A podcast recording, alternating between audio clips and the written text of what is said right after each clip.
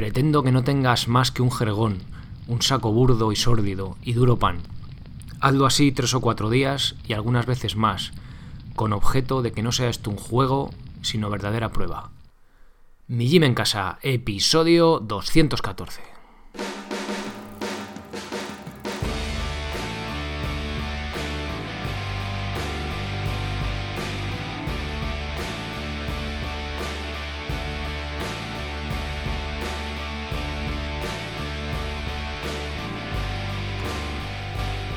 Muy buenas, bienvenido a un nuevo episodio del podcast de Mi Gym en Casa, la radio donde hablamos de entrenamiento, alimentación, minimalismo en la vida y en el calzado, estilo de vida y hasta de estoicismo desde un punto de vista diferente e independiente. Soy Sergio Catalán de migymencasa.com, la web donde encontrarás los planes y cursos para poder entrenar con tu propio peso corporal de forma independiente en cualquier parte y sin apenas material, sea cual sea tu nivel. Tendrás acceso a todo este contenido por tan solo 10 euros al mes. Pásate por mijimencasa.com barra cursos y apúntate. ¡Comenzamos!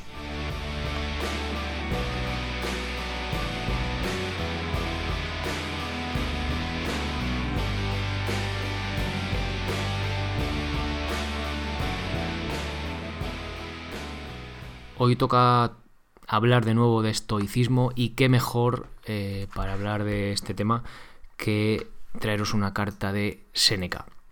El título original de esta carta eh, no es el que os he dejado en el episodio, es de los regocijos del sabio, pero ya sabéis que suelo modificar un poco el título para ser bastante, pues, expresar realmente lo que contiene la carta, ¿no? Muchas veces el título que viene, pues a veces no, nos dice mucho y yo quiero que, si os interesa un poco el tema, pues que os metáis y la escuchéis, ¿no? Y, y sobre todo que podáis aplicar algo. Bien, ¿por qué traigo esta carta? Bueno, eh, no es una carta demasiado fácil como esta primera que hubo del uso del tiempo, pero sí es bastante interesante porque eh, yo empecé a leer a Seneca gracias a esta carta. Y digo porque eh, Tim Ferris, el podcaster más escuchado en Estados Unidos, hablaba de este tema, ¿no? De que él durante tres días se ponía a pues comía, no sé si, no me acuerdo cómo era, por un dólar o algo así, ¿sabes? Haciendo, se vestía como un mendigo y durante tres o cuatro días pues se dedicaba a, a vivir como tal, ¿no? Con muy poco dinero, no, no me acuerdo si dormía fuera en la calle o por ahí, no, no, no lo recuerdo, ¿vale? Simplemente lo hacía en su casa. Pero es algo como, tiene gracia, ¿no? Como hoy en día gente, pues gente de esta top que tiene mucho dinero, pues se acoge ¿no? a estos, estas escrituras antiguas de Séneca, este estoicismo, para verle un poco sentido y, ver perspectiva en, la vida. ¿no? Y, me resultó muy interesante y a partir de ahí, bueno, pues empecé a investigar sobre este tema y, llegué aquí. Tiene bastante, a ver, esto ya os digo, es una carta de Séneca tal cual os la traigo, tal cual la, la voy a leer, y luego pues cojáis cada uno lo que tenga valor para vosotros. Quizá más los que estáis con el tema del entrenamiento y tal, pues puede tener sentido simplemente el, incorporar un ayuno intermitente, lo que saltarse un desayuno, un desayuno y una comida, y para un poco viéndolo de este punto de vista, ¿no? Menos fisiológico y más un poco pues como de no sé cómo decirlo, si filosófico o algo así, ¿no? O algo estoico o algo así, bueno. Bien, eh, no me enrollo más eh, con la intro y vamos ya con el, episodio en sí. Va a nombrar el propio Séneca a Epicuro. Eh, siempre digo que, que Séneca es uno de los padres del estoicismo. igual los padres vienen más atrás, ¿no? Y bueno, y aquí es uno de ellos. Ah, hay unas citas a, Epicuro, que, realmente lo nombra mucho en sus cartas, ¿vale? Hace muchas referencias a sus cartas. Que espero que pronto el libro, cuando escuchéis esto, va a estar casi ya la primera corrección hecha, lo vamos a hacer en plan profesional, ya os contaré un poco más. Y no creo que tarde demasiado en salir. Mm, no lo sé, no lo sé, no lo sé si un mes, dos, tres, pero vamos, ya tardará poco. Las cartas de Séneca a su amigo Lucilio. Venga, vamos ya con esta carta. Nos encontramos en diciembre, el mes en que la ciudad se enardece más y como de derecho en el desorden público por todas partes se hace ruido y grandes preparativos, como si las Saturnales fuesen otra cosa que días laborables. Existe, sin embargo, alguna diferencia y me parece que la señaló bien el que dijo que diciembre duraba antes un mes y ahora dura todo el año. si te tuviese aquí, con mucho gusto convendría contigo lo que debemos hacer. Si habíamos de vivir como de ordinario, o si para no aparecer como enemigos de la costumbre dejaríamos la toga y nos regocijaríamos con los demás. Porque ahora cambiamos de ropa en los días de diversión de la misma manera que se hacía antes cuando la República se encontraba entristecida y conmovida. Si te conozco bien, obrarás como amigable componedor, que no quiere mostrarse en estos momentos ni enteramente conforme ni enteramente contrario al vulgo. No ser quizá que debamos contenernos y privarnos de los placeres de la época en que todo el mundo se lanza a ellos. Nunca puede conocer también su firmeza al espíritu como cuando nada encuentra que pueda arrastrarle ni inclinarle a la disolución.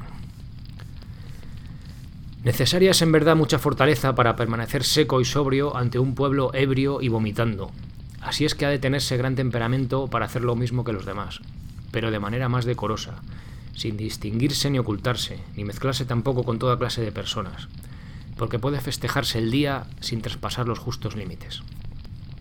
Por lo demás, tanto deseo probar la firmeza de tu alma que te aconsejo, según el precepto de grandes personajes, dediques algunos días en los cuales, contento con poca y malísima comida y miserablemente vestido, puedas decir, ¿es esto lo que tanto temía? Conveniente es prepararse la tranquilidad para las cosas más desagradables y durante los favores de la fortuna disponerse para sus injurias. El soldado, durante la paz, se ejercita en la carrera, lanza el dardo y se fatiga en trabajos inútiles para poder atender a lo necesario. Para no estremecerse en la ocasión, es indispensable ejercitarse de antemano. Esto han hecho muchas personas importantes, que se han sometido a la escasez y pobreza voluntaria durante algunos días y aún meses, a fin de que nunca les sorprendiera lo que con tanta frecuencia habían practicado. No creas que pretendo obligarte solamente a que no comas bien, te alojes como los pobres y adoptes las falsas abstinencias que los ricos han inventado para curar su tedio.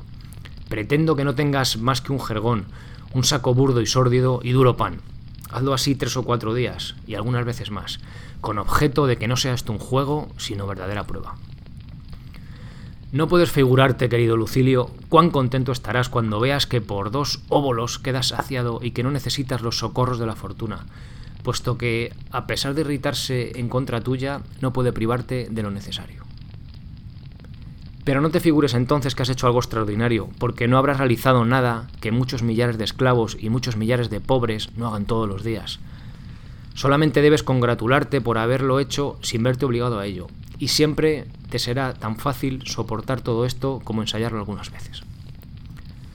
Ejercitémonos, pues, y, para que la fortuna no nos coja de improviso, hagámonos familiar la pobreza. Seremos ricos con menos temor cuando sepamos que no es mal tan grande ser pobre. Epicuro, aquel gran maestro de la voluptuosidad, tenía días en que no se alimentaba más que a medias, para ver si esto podía disminuir la grande y perfecta voluptuosidad que buscaba, para apreciar cuánto disminuía y si merecía aquello atormentarse mucho. Así lo dicen aquellas epístolas que escribió a Policeno siendo magistrado carino. En estas epístolas se alaba de alimentarse con menos de un as y que Metrodoro, que aún no era tan sobrio, lo gastaba entero. ¿Podrás creer que con tales comidas puede satisfacerse el apetito? pues existe en ellas hasta voluptuosidad. No aquella voluptuosidad ligera y fugaz que necesita se la mantenga, sino satisfacción sólida y asegurada. No es cosa agradable beber agua y comer polenta o pan de cebada, pero satisfacción suma es contentarse con él y haberse reducido a cosas que la fortuna más adversa no puede arrebatar. A los criminales destinados al último suplicio se les alimenta mejor y con más esplendidez en la prisión. Pero cuánta grandeza de alma existe en abrazar voluntariamente lo que ni siquiera se soportaría estando reducidos a la más desgraciada extremidad. Esto es embotar los dardos de la fortuna. Empieza pues, querido Lucilio, a seguir tan laudable costumbre y elige algunos días para retirarte y familiarizarte con la indigencia. Empieza a tener comercio con la pobreza. Atrévete a despreciar las riquezas para ser digno de Dios. Solamente es digno de Dios el que desprecia las riquezas. No te prohíbo que las poseas, pero quiero que las poseas sin inquietud, lo cual conseguirás si te persuades de que no dejarás de vivir dichoso sin ellas y si las consideras siempre como próximas a perderse. Pero ya es tiempo de terminar. Primero paga lo que debes, dirás tú. Te remitiré a Epicuro y él será quien pague.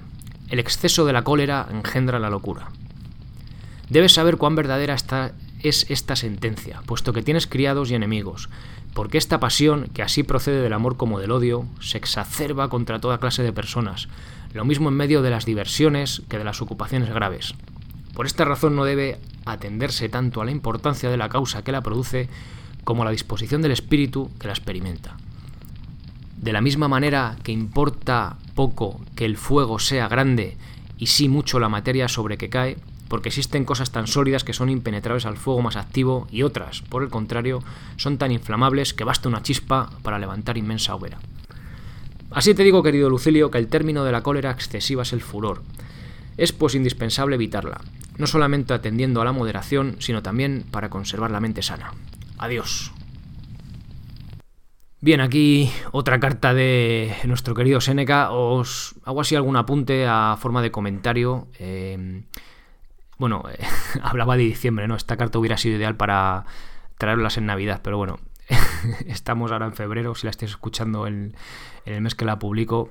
Y bueno, no estamos muy, lejos. Eh, hace un, hacen un juego así gracioso, esto de decir, no, te tengo que pagar. Eh, Seneca y Lucilio, cuando se hacían la, hacían la correspondencia, pues siempre se pagan la carta como con una cita al final de, la, de su propia carta, pues como algo que llevarse, ¿no? A, a, una especie de regalo que se hacen. Por eso dice lo de, lo de la lo de la cita. Y ya os digo, también, a ver, eh, tenemos que entender el siglo en que está escrita. A veces me recuerda mucho al típico sermón religioso, ¿no? También tiene ahí como se parece, se parece bastante. Y también eh, quería apuntar que el, propio Séneca cuando bueno, en las cartas y tal, a veces cita a, un, a otro filósofo que tiene mucho respeto, pero luego no está totalmente de acuerdo con él, ¿no? O puntualiza, o incluso él mismo dice, mira, yo, por así decirlo, ¿vale? Predico esto, pero no soy capaz, no sé que este es como el objetivo, pero bueno, trabajo hacia él, ¿no? Con esto quiero deciros que es una carta de Séneca y que no tiene que ser palabra de Dios, por así decirlo, ¿vale? Que tiene, esa que... Eh, es una carta que se escribió hace 2000 años, tiene cosas yo creo que son muy útiles, por eso os la traigo, pero no...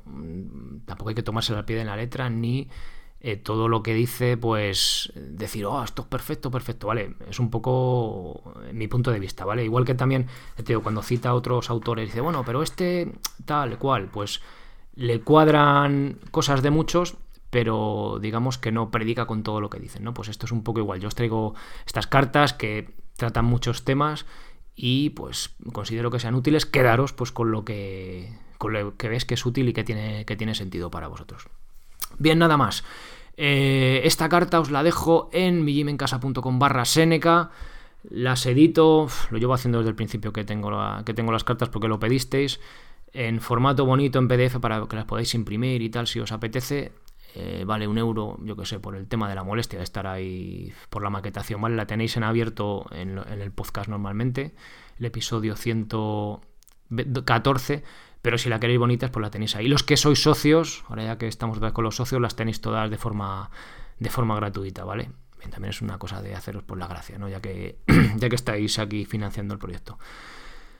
Nada más, muchas gracias por esos comentarios, que la verdad que decís cosas muy bonitas en los comentarios de Ivo. Gracias por mandarme vuestro feedback, ya sea a través de ahí o desde contactar. Gracias por apuntaros, haceros socios en mijimencasa.com, a apuntaros a los cursos. Y nada más, nos escuchamos en el próximo episodio. Ser responsable para ser feliz. Adiós.